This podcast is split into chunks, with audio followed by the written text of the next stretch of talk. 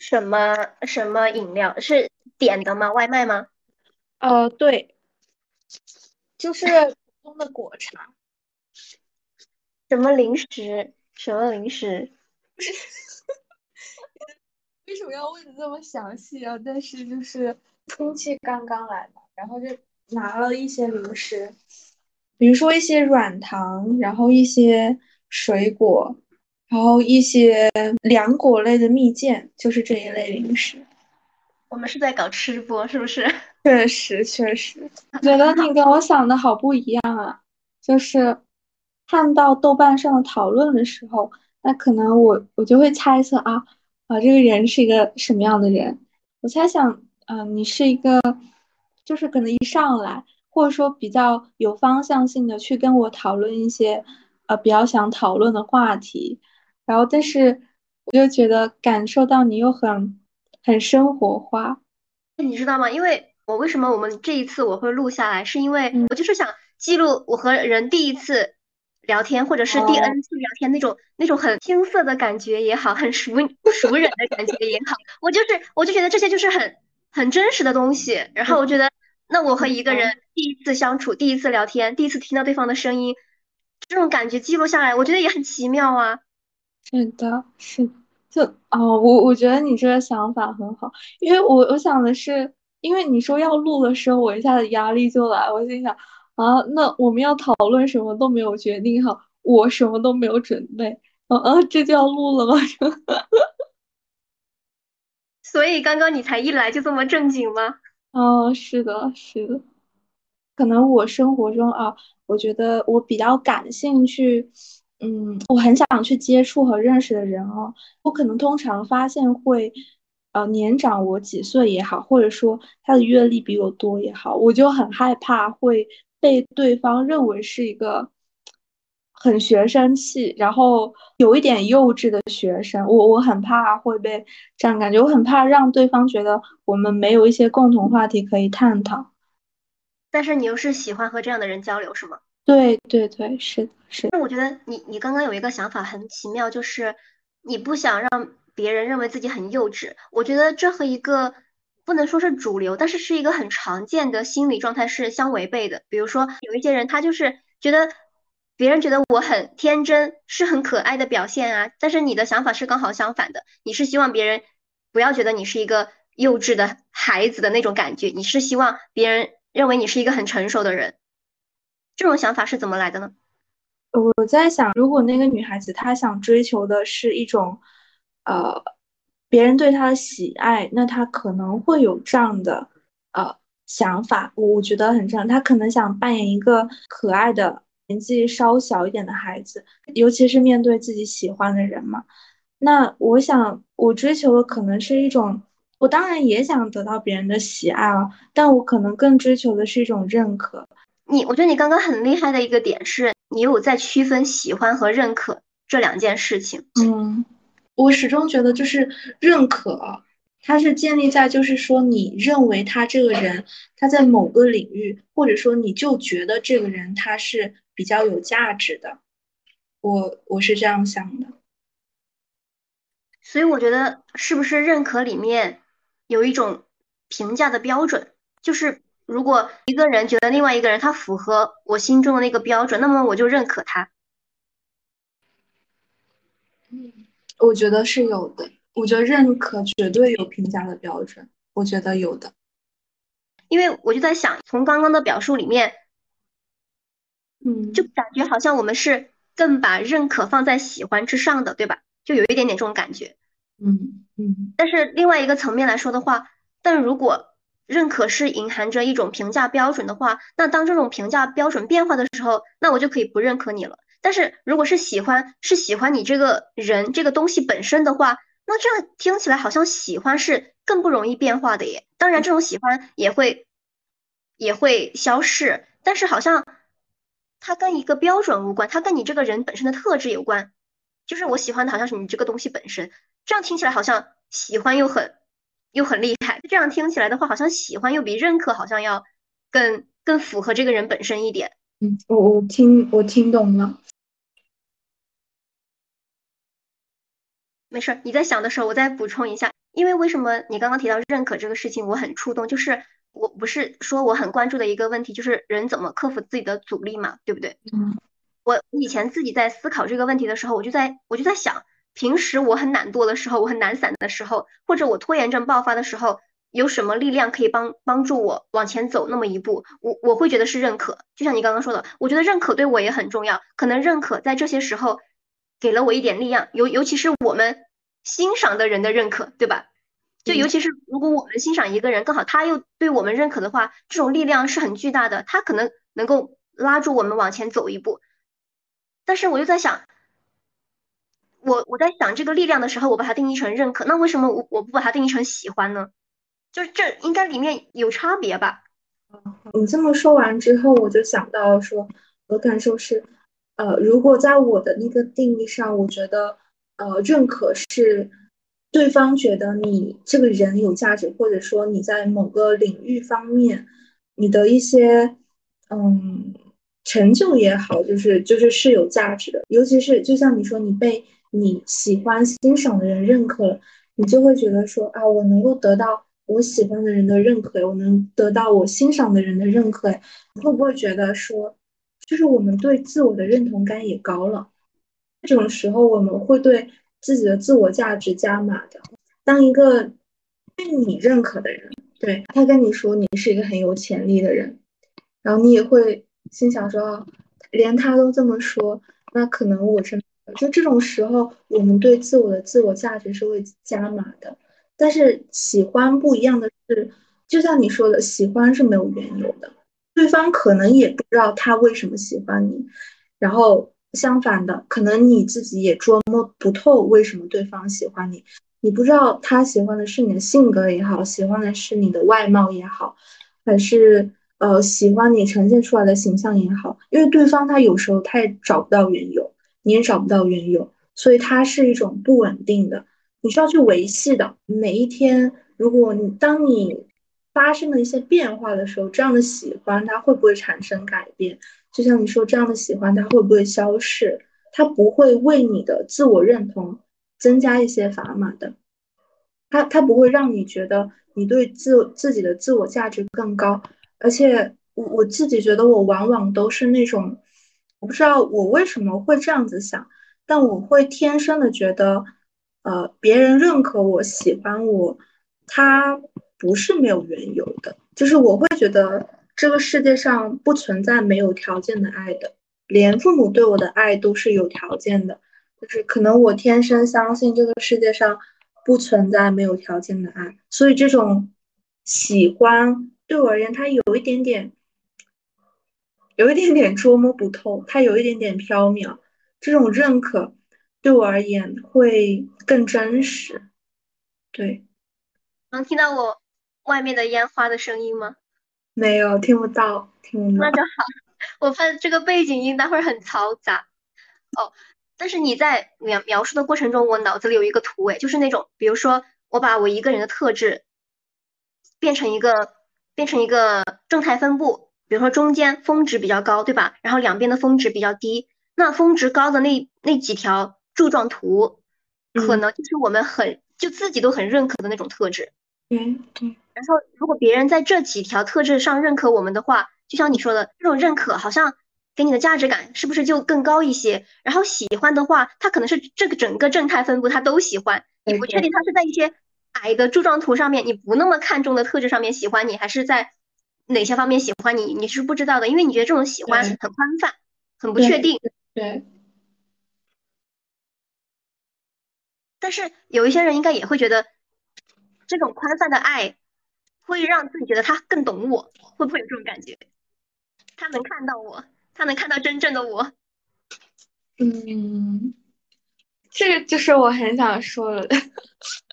这个也是我很想讨论的一个范围，就是我之前好像我一直觉得，嗯，就是这么多年了，我都已经大二了，从我青春期开始到我现在大二，我好像一直都对自己的喜欢有一点点的捉摸不透，我有一点点难以定义我的喜欢，或者说，当我喜欢的时候，我又不敢说那是喜欢，就是我我对自己的喜欢，有的时候我还很难以确定，但是。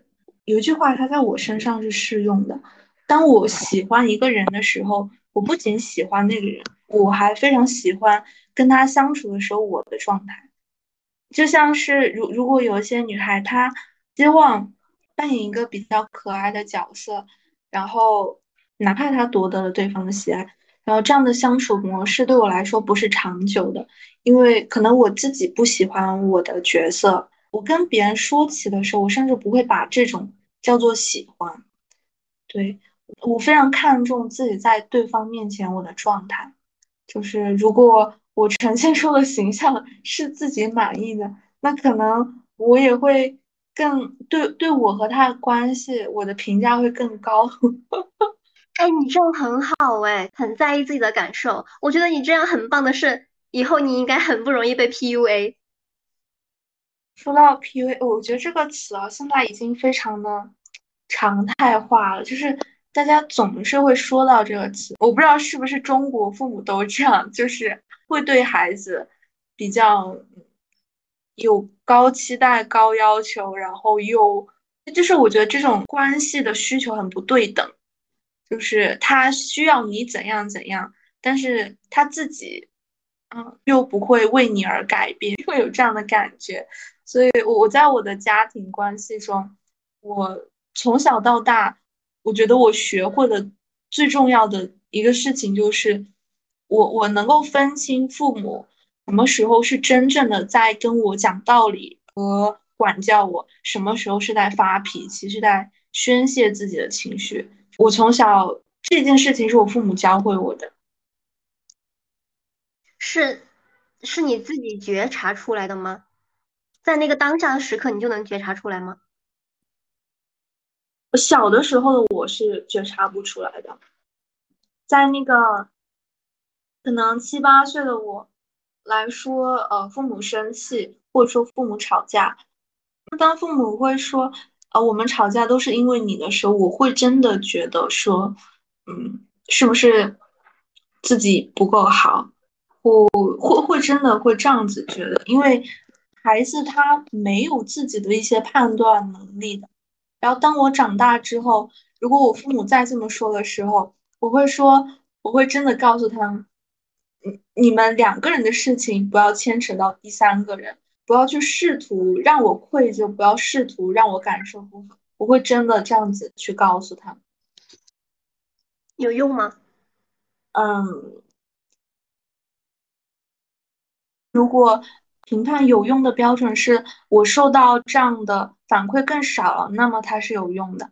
就是它不是以一个顺利沟通的结果呈现，它不是说我的父母认识到我这么做是不对的，然后我以后嗯改改变自己，不是这样子的，而是说我这么去跟父母说了，然后就是他们对我的情绪宣泄变少了，他们可能。就是他们有另外一个宣泄的出口，而不是在我身上。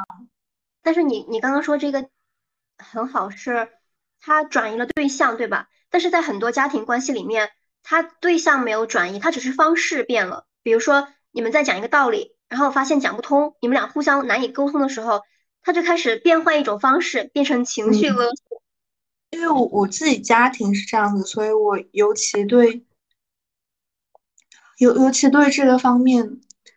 有点特别敏感当这种，呃，对我来说是一种有有毒的或者是一些不健康的关系呈现在我面前的时候，因为是父母，你知道，你知道这样的关系是绝对不可能斩断的，因为是父母，可能给你带来一些很大伤害的也是父母，但是在你呃远离家乡的时候。你自己过生日的时候寄来很多东西，然后关心你，嗯，过得怎么样的人也是父母，所以我我的处理方式可能就是回避一点，他们的好我也回避一点，他们的坏我也回避一点。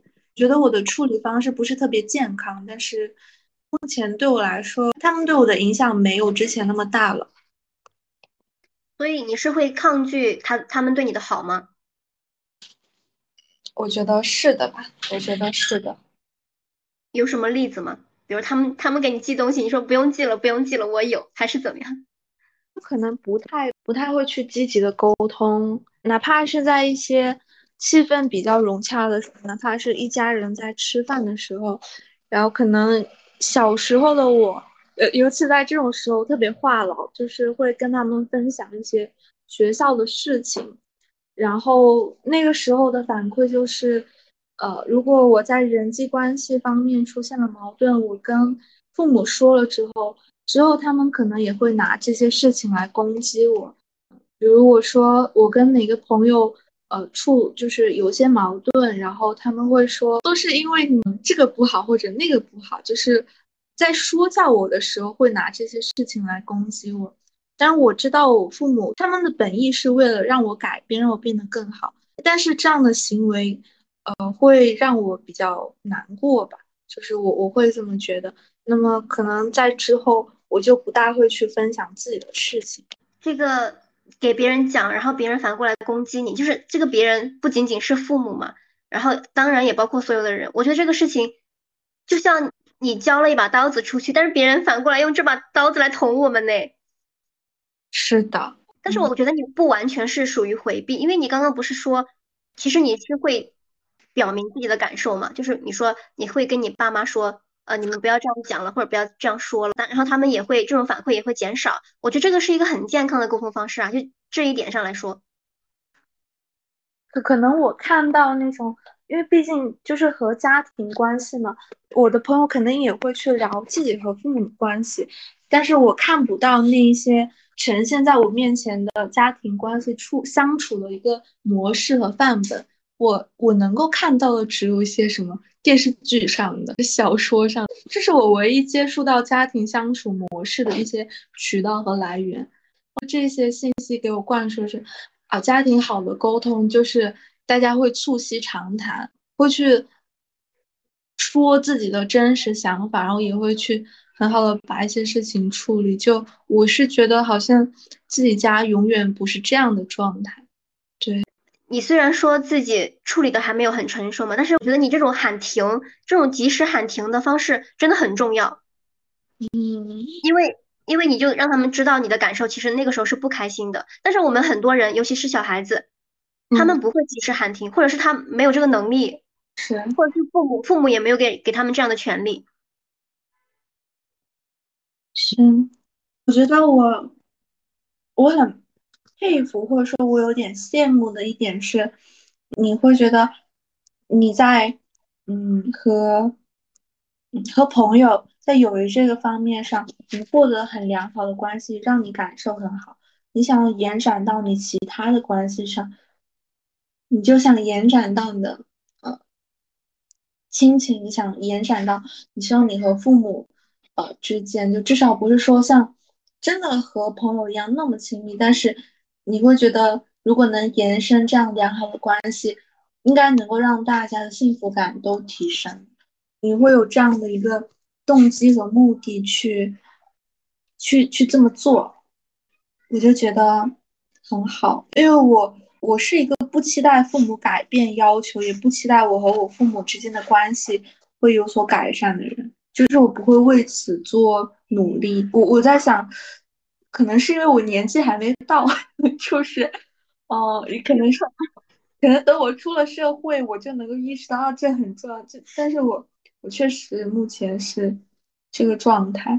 你刚刚讲的我也很好奇，因为，嗯，因为最开始我们谈到的时候，你说因为你的经历原因嘛，你的个人体验呀，你的经历让你比较早会，可以这样讲吧？就我当时就想问，你的经历究竟是什么呢？有什么很关键的节点，或者是？你印象深刻的事情吗？它可能跟家庭有关，也可能跟别的事情有关。嗯，我我之前一直会觉得有一个节点，但是这么讨论了之后，我又会觉得好像它它就是一个历程，很难去讲什么节点。我说了，我在高一高二的时候，我是处于一个呃非常有竞争性，然后我我的竞争性甚至有一带有一点点攻击性。让他人觉得不舒服的一个状态。我在高二的时候，我当时和宿舍的关系不太好，因为当时是我们宿舍是八个人，他们其他七个人是同一个初中的，所以然后我跟其中一个人的关系有一点合不太来，那个时候我们就开始疫情，我高二的时候开始疫情的，然后可能我们回宿舍吃饭，我会想聊个天，然后我偶尔说一句话，我会发现没有人应我。这种时候，主要是我我的父母他们一直都是一个很会自我反省的人，他们也教导我要自我反省，然后我就一直在自己身上找原因。就是这种否定哦，它，它，它很可怕。就它的否定不是来自于你说错一句话，或者是你做错一件事，因为你某一个方面就是可以去改进的，就可以去改的。然后这种否定，它好像来自于否定你的性格，就是那我该怎么去改正呢？因为，因为我我是这样子长大的，然后我我是这样子相处的。哪怕我不断的自我反省，我也我也很难去真正的说去改变自己的性格或者是怎样，然后我会觉得，嗯，我我会觉得就是在人际关系方面感受到压力，而且那个时候没有特别亲密的朋友，所以那个时候不太不不太高兴，然后而且我高二的那个时候我。我妈妈她是一个，呃，确诊就是重度抑郁和中度焦虑的人，就是她是第二次复发在那一年。然后我回到家的话，就他对我的影响也很大。就比如说，我会去跟我的父母讨论说，呃，我我在宿舍方面我的人际关系处理不太好，我不知道应该要怎么办，我应该去怎么缓和。可能我去跟父母倾诉这些事情。我是想要得到一些建议的，我心想，父母毕竟，呃，生活了这么多年，然后他们应该会有什么生活的智慧，应该可以指导我一下。但是，但但是我妈妈的性格是那种，就当你就是做的足够好了，就是比如说我的成绩足够好了，然后 别人就就按他的话来说，当我的成绩够好，然后。会有一大堆朋友，他是上赶着上赶着要来跟我 结交关系，就是我妈妈的那种价值观是这样的，他会拿这样的事情来攻击我，会说是因为我不够好，所以我的人际关系处理的不好。那个时候我我会觉得两边都受到了一些很大的压力，而且这件事情我一直觉得自己没有处理好。但但是后面是可能高三重新分班了之后，重新换了宿舍之后，我在那个宿舍非常高兴，就是跟大家很融洽，也很开心。然后后面我会听到其他人说啊，原来在呃之前跟我那个处的不太来的同学，他在其他宿舍也处的不太来，就是会说可能他的。呃，行为模式可能会让别人不大舒服。我那个时候就一下子没有憋住，就落泪，就是就是我会觉得特别委屈。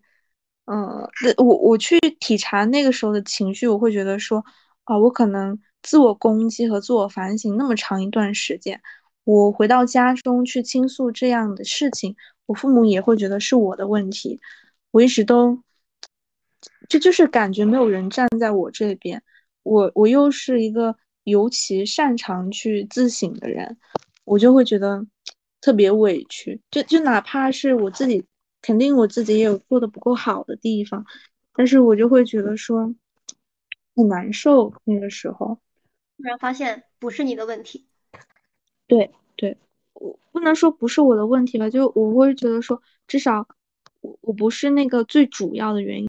我我的性格不是被所有人讨厌的，就是我是没有必要去毁灭掉，就是改变我的性格，去毁灭掉原先的那个我自己的。我在高三的时候，呃，或者说高二之后那个阶段，我一直有这个倾向。我觉得我原先的那个自己，他不具备很好的那个校园生活适应性，不具备很好的社会适应性。我一直在。有点倾向于毁灭原先的那个自己，因为我是经历过这样的事情的。就如果我把寄托全部维系到他人身上，如果我以他人的一些标准来评判自己的话，比如说你跟我处的来不来，来评判我有没有价值，然后评判我是一个怎样的人。如果我以这样的呃体系去生活的话，我在原来那样环境我是生活不了的，所以我只能去换一个体系生活。比如说我我去评判自己。呃的价值来源于我对这件事情，我我自省，我觉得我没有做错，那就不要去想了。就是如果我自己觉得问心无愧，那我就不要去想，只来源于我自己。我我觉得很奇怪，我不知道你有没有这样的感受。有很长一段时间，尤其是高一高二这两年，我一直在寻求那种特别特别好的朋友，但是就也没有结交到，但是。在高三的时候，我对人际这方面的期待特别低。我觉得朋友都是缘分，但是我就意外的，我在此之后，就是我认识了非常多很好的朋友，哪怕是到现在大学，我会觉得说，人如果能有一两个无话不谈的朋友，然后我觉得这是很幸运了。但是我发现我在。呃，不同地方或者说，呃，各个时间段都能认识很多这样的朋友，就是可能我我能有七八个无话不谈的朋友，在自己很嗯很低谷的时候，被特别好的人际关系承托住了，所以，我我每天都在真的，我每天都在想说啊，好幸福，好幸福，就是，哎，那你会那这种。好的体验也会让你在其他方面有所改变吗？这种好的体验会让我们在其他地方有所反应吗？我的反应是，因为我我感觉自己被很好的友谊承托住了。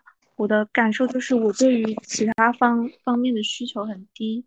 比如说，就像是我我可能可能我的家庭关系它不是特别亲密，我觉得也。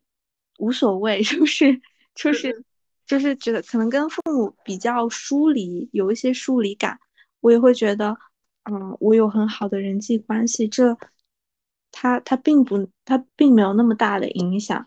我在没有和男生的呃亲密关系，他对我来说，我我很向往，但是我也没有那么的嗯迫切，对，没有那么的迫切呀。就是也没有那么的迫切。我也想问，因为你刚刚有提到嘛，你说就是我在讲我的家庭的时候，你说你好像没有遇到过这样的家庭，或者是和你想的不一样，所以我就在想说，你是怎么定义我刚刚讲的我所呈现出来的这个家庭，以及你遇到的家庭是什么样子的？嗯，对，我我就想说，你肯定会会这么问我，怎么这么了解我？因为我自己关系很好的朋友啊。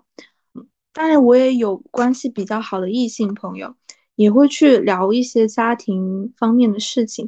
但我觉得男生和女生的视角是不一样的。就我很好的呃女性朋友，我发现可能大部分人啊，他们的主要矛盾可能来源于自己和自己的母亲，就是爸爸，就是 就是他们的父亲。在我认识这么多人的口中，都是一个无关紧要的角色，在我的口中也是。就就我觉得这么说，好像 好像不太对我的爸爸不是很友好啊。但是确实是这样子，就是我我的父亲在我的家庭关系中，哪怕我这样子叙述出来，他也是一个不太起眼的角色。就是，但是你觉得缺位的存在更更让人伤心，还是像我这种有？有负面情绪会影响的这种存在更让人伤心，因为因为你知道缺位的存在，就是你对他的感情联系就比较浅薄，就是他对你的好，你不会有那么大的触动；他他的不好，你也不会有任何的失望。这这是我的感受，这是缺位带来的感受。可能我主要矛盾都发生在我和我妈妈吧，就是你会觉得说，你跟爸爸吵完之后很爽，就是因为你觉得终于有一次我们两个人是平等了，我没有这样的感觉。嗯，和你妈妈的矛盾主要是什么呢？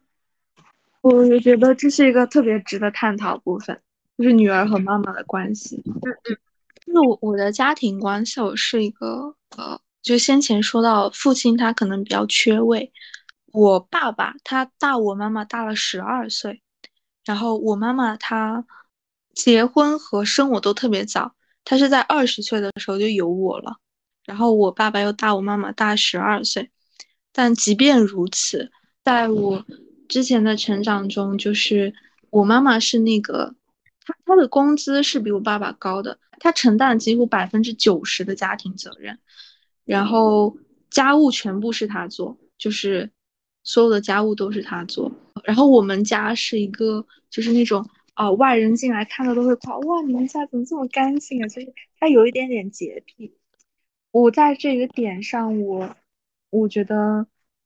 我我妈是个很强大的女人，就是我觉得我不可能，我将来不可能做到像她这样子。我觉得她非常强大，在一个城市的生活，然后，嗯，怎么样去建立起一个家庭？我觉得她是做到了百分之九十的贡献，然后也做到了百分之九十的努力和付出。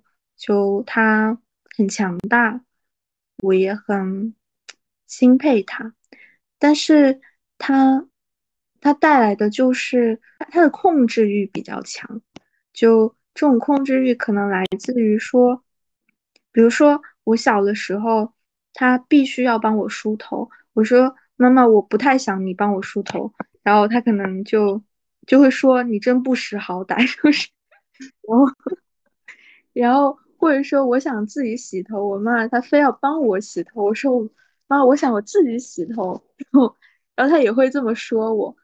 因为他是会，他他是会让我很疼的，就是比如说他在梳头或者说洗头的时候，他会让我很疼。呃，因为因为通常这种时候他会说我，就开始说我的一些不太好的地方，然后说着说着他有点着急上火，然后他就会故意的，可能可能拧我也好啊，或者是嗯，或者是会让我很疼也好，就是。就有点着急上火，所以我每次都很害怕，很害怕他帮我梳头洗头。他对我的要求可能来自于说，我得按照他认为的好和对去呃行事。嗯，比如说他看了一篇微信文章，说早上起来可能先喝一杯盐水会比较健康，然后就会让我先去喝一杯盐水。可能过一段时间之后，他可能看了一篇微信文章，说呃喝蜂蜜水比较好。他就说：“那你先去喝这蜂蜜水，就是会会到一些细节，比如说洗衣服的时候，我是嗯，我我没有先放洗衣液，或者说我后放洗衣液，或者说我按的哪个按键的顺序不对，我都会背说，就是我我得按照他熟悉和他想要的方式去行事。”我妈妈她她对她自己的要求很高，比如说她现在已经四十多岁了，但她她身材一直很好，因为她她会节食，然后她也会天天运动，所以她她对我要求也很高。如果我我的形象不够好，她会他会一直说我，他会 judge 我的外貌，比如说他觉得我这里有点胖，或者说那里有点胖。或者说，呃，这里不够好看，嗯，那里不够好看。我觉得你穿这个不好看，就是，就是我不知道你有没有感受过，你你的母亲是对你会有嫉妒心，我就，嗯，我不确定那是出于嫉妒心，还是出于像我们平时说的，他说希望你更好的这种这种理由。我，但是我先插个题外话，我觉得你刚刚描述的很像一篇短篇小说，哎，就尤其是给给你洗头呢，然后。可能还着急上火，还拧你一下，我觉得好像一部短篇小说呀。我是想问你能告诉我是哪篇短篇小说？我 想找来看一看。是 不是说不是说具体的哪一篇？是我在听你表达的时候，我觉得我像在看一本短篇小说那种感觉。嗯，我我想说的就是这些小事真的是小事，它听起来是很他他甚至不值当被说出来。我有的时候我会觉得这部分东西根本不值得被讨论。当你去聊你自己母亲，聊你自己家庭关系的时候，这部分他根本就不应该在这个话语讨论范围之内。但其实这些就是我小时候的一些很深刻的感受吧。对我，我觉得这些对我的影响更大。那你觉得你们的矛盾是从这些小事里面积累起来的吗？是从这些小事积累起来的。呃，我我觉得是的，是从这些小事积累起来的。然后到可能到成年之后，可能有一些事情，它可能就像一个导火索一样被点燃了，它就爆发了。然后我也会有那种绷不住了，然后跟母亲争吵的时候，我就会觉得说。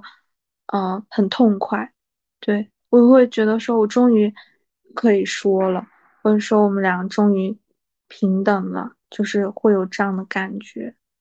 我说的那一部分就是母亲会有一些嫉妒心，是我我感觉这这个是可能也是人之常情，因为他对于自己的外貌和形象是非常注重的，可有一些聚会，可能我会去打扮。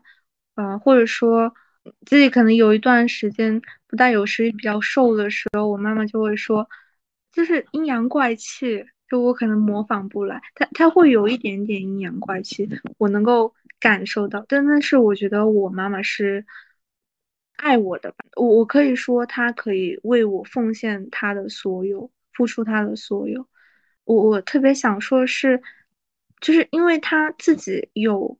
他一些生理和心理上的一些问题，我我之前一直不知道这，我是上大学才知道的。就是他他是产后，就是生完我之后会有这个问题的。然后我之前一直不知道，我会觉得他的情绪怎么这么难以把控，或者说他说的话 怎么这么难听？嗯，然后后面我长大才明白，哦，原来是。哦，原原来他是有这方面的疾病的，所以他是产后抑郁这种心理层面的，还是说是有实质上的生理上的后遗症？都有吧，就是他他生理上的后遗症就是他睡不着觉，就是可能有的时候就他严重的时候可能一个星期都没睡，就是这样子，就一直持续到你现在读大学嘛，二十年的时间。对，但但是抑郁症它不是说。它是一直这样的，就是可能有一段时间，它它就会复发，那段时间它可能就是几个月或者说一年之间，然后接下来就会慢慢慢好一些。我也是上大学我才知道他是有这样的问题的。那你有去了解过，就是她的产后抑郁是产后那个恢复期有发生什么具体的事情，还是说生产这件事情本身就能够给她？造成这些影响，就是当我知道这件事情的时候，我我是我我我是很很埋怨的，就是就你可能会听着觉得很奇怪，为什么就是明明知道我母亲会，他明明是一些生理和心理上不可控的因素，然后我我仍然是有一点埋怨他的，因为他真实的对我产生过一些很大的影响。我有的时候，我甚至会觉得他有一些不负责任，就是他明明知道，呃，自己有一些问题，那为什么就是他不会去很好的处理我和他的关系？就比如说，呃，如果我自己有问题，我是不是在一些情感方面，我是不是要跟我自己的孩子稍微保持一些距离？就是我希望他是健康长大的，就是。他没有这样子，我我我会因为这个而没有。可同时我知道我这么想是很不懂事，就是所以，我我会觉得我自己的一些事情非常难以去处理了。他会有一些非常崩溃的时候，然后他会他会找到我说，嗯，他很想让我消化掉他的情绪，但当那些时刻发生的时候，我都很害怕。我说你能不能找别人？我觉得我怕我承受不了，因为因为我自己也有受到一些很大的影响，我我会有一些愧疚，但是我也会很埋怨他。这是一些很真切的感受。但是我又想夸夸你，我觉得你刚刚说的那句话又好好。你会说你能不能去找别人？我承受不了。我觉得这种回答就很难，就可能对你来说这是一种自救，还是一种确实是你真实感受也好。但是我觉得这种应对，其实在很多孩子身上，就是成年人其实也会了，但是在孩子身上是更难，就是他们不会拒绝。所以我觉得你能做到这一步很，其实很棒。我觉得你这种回答也是一个很健康的一种应对方式。而且，而且我我我前段时间就是从我去年吵架之后，我也在思考一个问题，就是我们和父母吵架之后，我们确实是在承受双重的一种谴责。一方面是我们在被他们批评，嗯，另外一方面是我们会自我谴责。就像你说的，是不是他身体已经不好了，但是我还会埋怨他，这种自我责备。它是给我们带来了双重的伤害，我也会，比如说我一方面被批评，但是另外一方面，如果我去和他吵了，我又会觉得说，我是不是太不体谅他们了，或者是我是不是这样做太顶撞父母太不对了，我也承受了这样双重的一种攻击。嗯，哎，我觉得你，我我猜，我不知道是不是，但我猜小叔应该有去有去了解过一些。呃，心理方面的书籍，就是我，我总是觉得你你解读的很到位，你知道吗？是吗？我就是爱胡思乱想的一个人。刚刚回到，就是你问我的问题还没有来得及回答，母亲会不会嫉妒女儿？昨天晚上我还和我表妹卧谈，因为我们就聊到家庭关系嘛，然后我就说，那你觉得家庭对你最负面的影响是什么？然后我就先说我自己，我觉得是不自信、外貌焦虑这一块儿。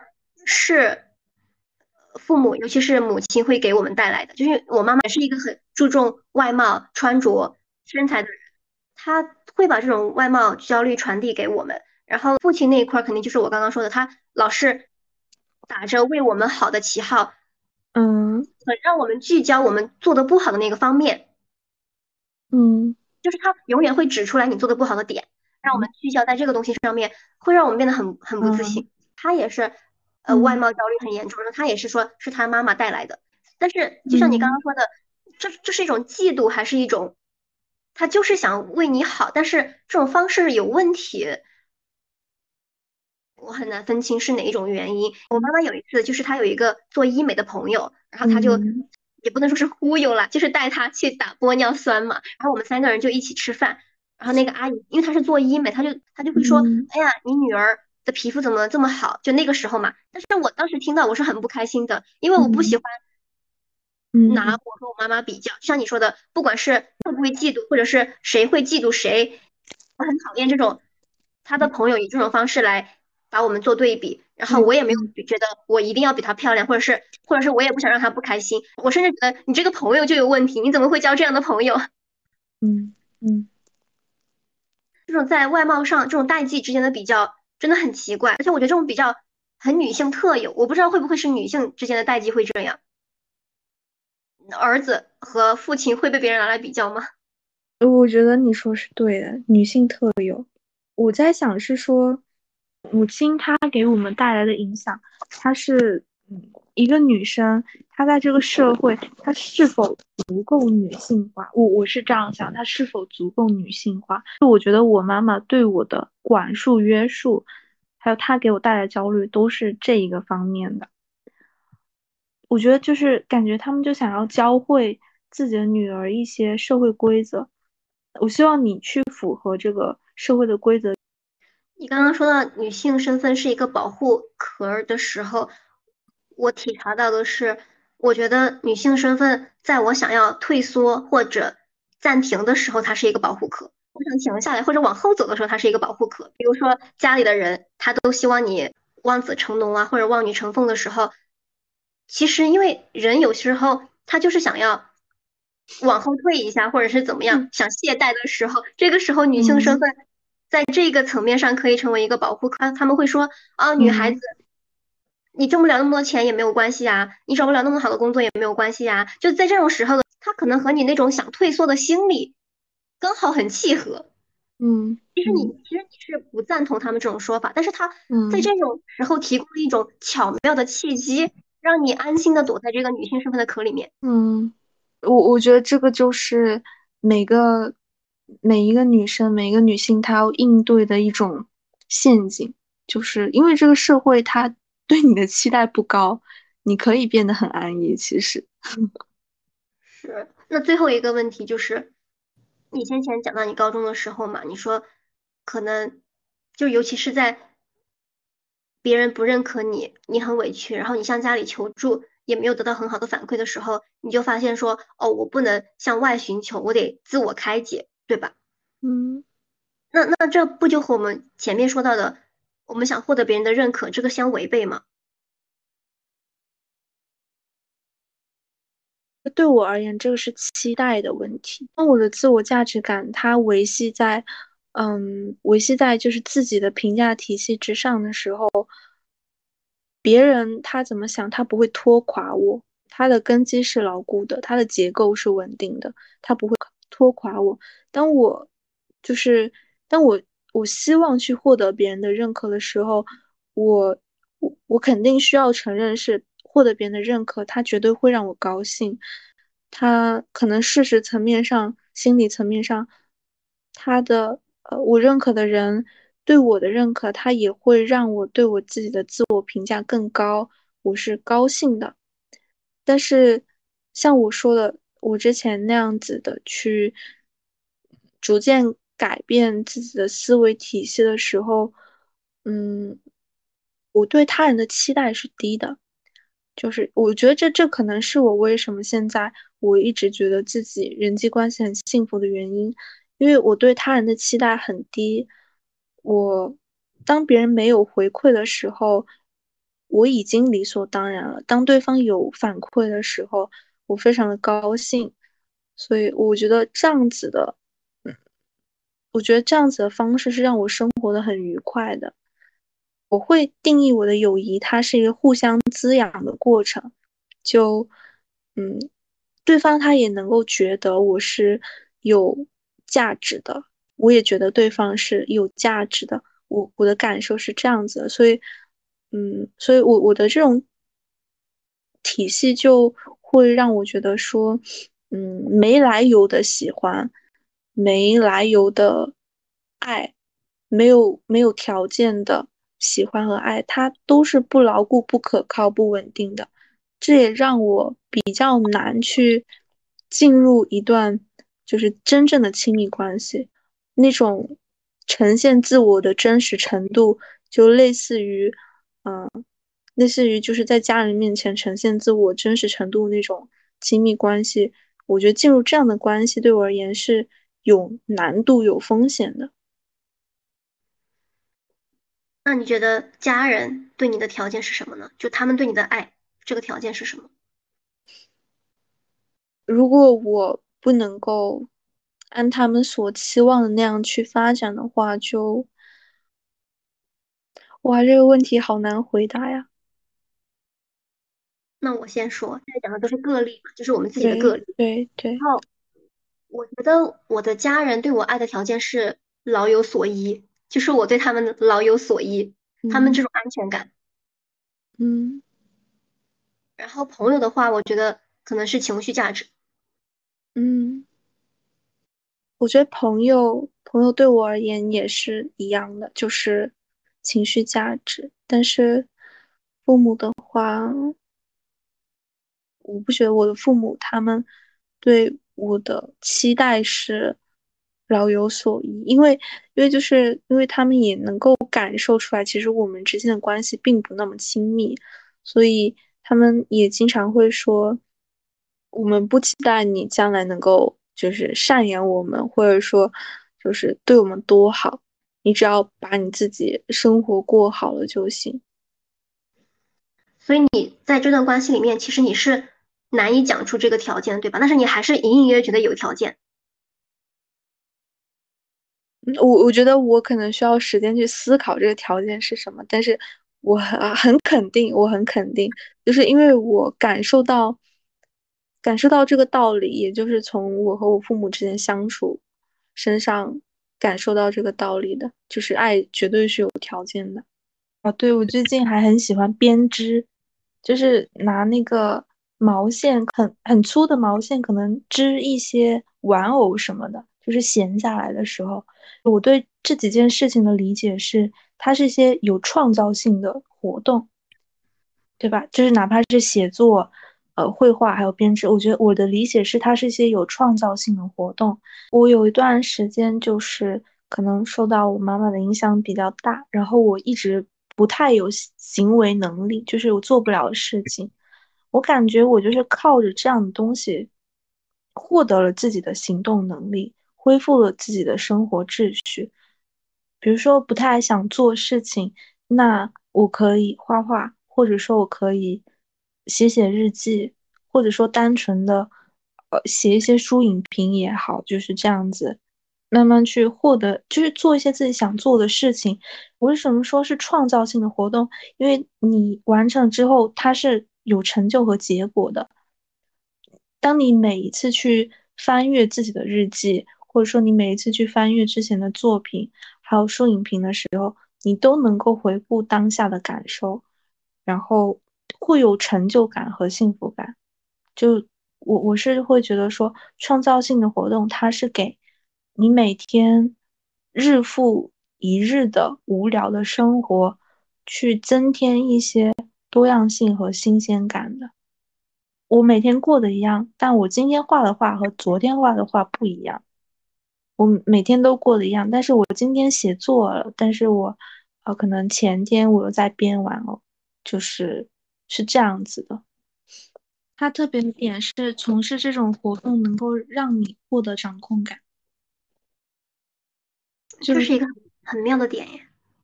对，我我觉得我去做这样的活动，就是为了获得一些自己对生活的掌控感。我要意识到我是。很多事情我仍然还是可以控制的，这个事情的结果是怎样，我是可以控制的。因为在生活中，我们有太多不可控的因素了，所以获得这样的掌控感，对维持生活秩序是很重要。就是至少对当时的我来说是很重要。我刚刚就想问我说，那要是人没有掌控感会怎么样？但是我又想到说，你刚刚的前提是。你那个时候可能你妈妈影响你比较多嘛，你已经没有了掌控感，那么你那个时候很需要。嗯，人没有掌控感。你说要是人掌握不了自己的生活，那会怎么样呢？焦虑。我觉得可能真的，我觉得可能真的是丧失行为能力。因为你你想想，其实也很合理啊。因为我知道我做什么事情，它可能并不会影响事情的过程和结果。那么我做任何事情有任何意义吗？所以我们做事情还是看结果的。那你说，要是我们能掌握过程，但掌握不了结果，这个算吗？嗯，我想想，就是这种掌控感，它好像更像是呃人对自己的掌控感。我我们说掌控这个词的时候，我们其实是在说自己。如果是说对事物、对一些外界事物，我们用的词叫控制，就是我想去影响这个事态的发展，我想去控制这个事情的结果。掌控其实，它它其实更多时候我感觉是用在自己身上的。所以我的意思就是说，获得掌控感，它是获得就是。对自己行为的一些掌控感，比如说我想去完成这件事情的时候，我可以有行动能力的去完成这件事情。你你讲的这个点好细啊，好妙。因为你在没有说我们掌控是在对人的掌控的时候，那我可能倾向于，如果我是在掌控事情，或者是我们说的控制事情，那我们只能控制过程或者掌控过程，嗯，结果是比较难控制的。嗯，那如果是对人自己本身的控制的话，或呃掌控的话，那它具体是个什么形态呢？就是人在掌控自己，但他也是在做事情啊。他外显，他外在的表现就是人去做事情，我掌控我自己去做事情。我我觉得这个，我觉得这个话题很宏大，但是我打个比方，比如说有个小孩子啊，他。呃，他很怕黑，或者说他很害怕恐怖的事情，然后当有一天，就比如说他的房间好了，然后可能停电了，灯突然熄了，他非常害怕。但是他那个时候他害怕的状态不是说他尖叫，他不是抱头痛哭，他不是赶紧跑跑去找父母，他害怕的状态是他在那一一动不敢动。你你能理解我的意思吗？就是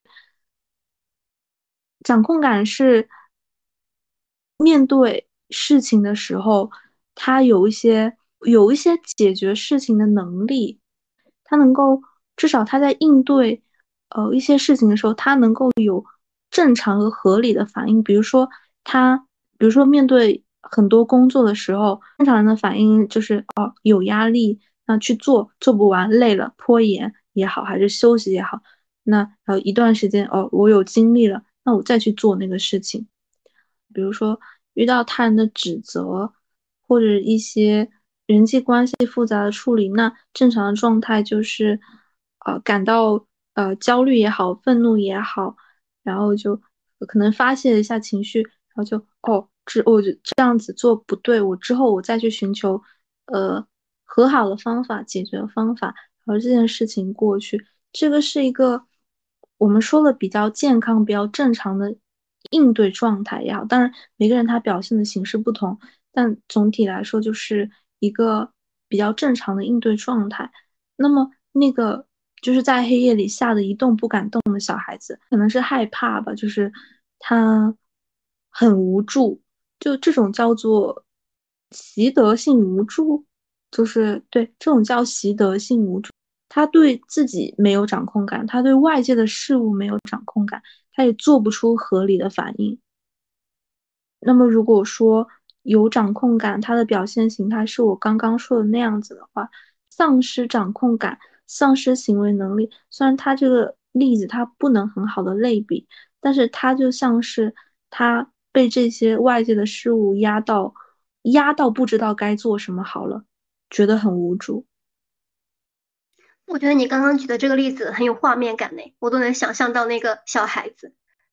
我想提出另外一个例子，是不是上瘾行为也是对自己丧失掌控感的一种？因为我就是经常刷手机上瘾，就是你很难从里面拔出来，或者是你丧失了自主意识。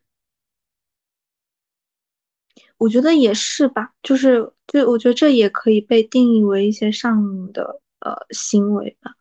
但是通常来说，当我们讨论到上瘾行为的时候，我们讨论的是一种机制。就因为我我自己是 我自己是有上瘾行为的，但是我我具体是什么，我暂时还不是特别想说，因为我我之前就是因为这个问题去接受了一些治疗，我的咨询师他给我反馈的是。他觉得人的上瘾行为是很有机制的，但是相当有功能性的。比如说，当我呃觉得很孤独也好，还是呃无聊也好，那我可能就会想寻求一些安慰，然后它就可以缓解我当下的情绪，或者说我觉得很愤怒也好，或者说在生活中遇到了很多问题也好，然后我可能又想寻求安慰。就是我们长远来看，它不是一个健康的行为。他说，至少在当下，它帮助我摆脱了那些情绪，所以它是一个非常有功能性的机制。但是为什么我们会，我们始终觉得上瘾行为它是一个不健康的行为？是因为它的呈现方式是是就是，当你遇到问题，你遇到挫折，遇到情绪了，你不是让自己。去面对那个情绪，你不是让自己面对那个问题，你是逃避的，你是回避那个问题的。然后你回避了问题之后呢，你状态好了之后，你又回避那个问题，你又来寻求安慰，就是它永远不能解决问题，它永远只会导致更多的问题。所以这个是上瘾机制的一个成因吧？对。所以这个表述可以说。上瘾，它其实不完全等同于你先前说的失去掌控感，是吧？你你会觉得说上瘾，它其实是一种，也是一种行为，它只是在逃避或者是在寻求一种安慰的一种行为，但它本身已经做出了行为。你的意思是，如果失去掌控感的话，这一层行为都是没有的，就是他是完全丧失行动能力的。我觉得这个定义范畴有点太专业了，真的，这个定义范畴有点太专业，我觉得我可能没有办法做一个很好的定义。对，那那但是我觉得你先前提的那个点很符合我当时写的那篇帖子，就是说我很好好奇人是怎么站起来，或者是走出那一步，或者是拨开迷雾。但是像你刚刚说，你从失去掌控感到通过做手工这些创造性的劳动获得一种掌控感，我觉得这这个过程就很符合我刚刚那个帖子描述的那种现象哎。嗯，就他说出来好像平平无奇，但确实这样子的事情，他就是一步一步帮你维持生活秩序。我并不觉得他平平无奇啊，我就想收集这些事情，我就是想知道人人是怎么，嗯，不能说完全克服也好，但是至少。能够慢慢开始再重新做一点事情，恢复一点力气也好，我就对这些小的细节或者是人采取了什么行动感兴趣。嗯，我记得我是有一段时间是获得了一个能量，然后那个能量非常持续和长久，然后包括到现在都一直影响着我。那个能量就是一个在他自己的事业领域可能比较有成就的一个。呃，哥哥，然后他他跟我说一句话，他说 “You are potential”，他觉得我很有潜力，就是他是一个被我或者说有点点敬佩的人，对，就是说出了那样的话，我我很难去说这个影响对我有多大，就是一直激励着我。对我，我为什么得到认可这个因素，是因为我回顾我的经历，我在什么时候可以。比如说，我一直在玩手机，或者是我在懈怠的时候，什么力量可以帮助我哦？马上收起手机，开始工作，或者是振奋那么一瞬间，我觉得可能是我喜欢的人的理解，就是我的好友啊，或者是一个老师对我的鼓励啊，我觉得是这种瞬间。那么我当时得到的答案可能是认可，我觉得这种认可的力量对我的帮助非常大，所以我才好奇，那别人的都是什么力量呢？嗯，当你说到就是你也是这个原因的时候，我就想到说，哦，原来。这么强大，就是哦，原来是这么强大。以后就是，如果是自己的好友，我只要非常真心的去认可他对于我的价值，那他会不会就会好受很多？以后我们就是认可互助小团体。是的，是的。但是我现在对周围的好朋友确实是这样做的，我就我就还挺认可他们。我觉得自己做的特别好的是。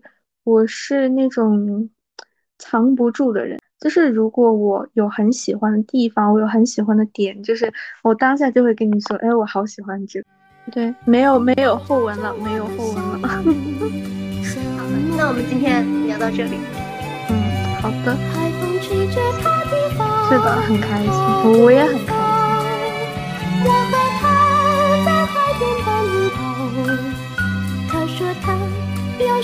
小贝壳，月亮下的细雨都睡着，都睡着。我的茉莉也睡了，也睡了。寄给。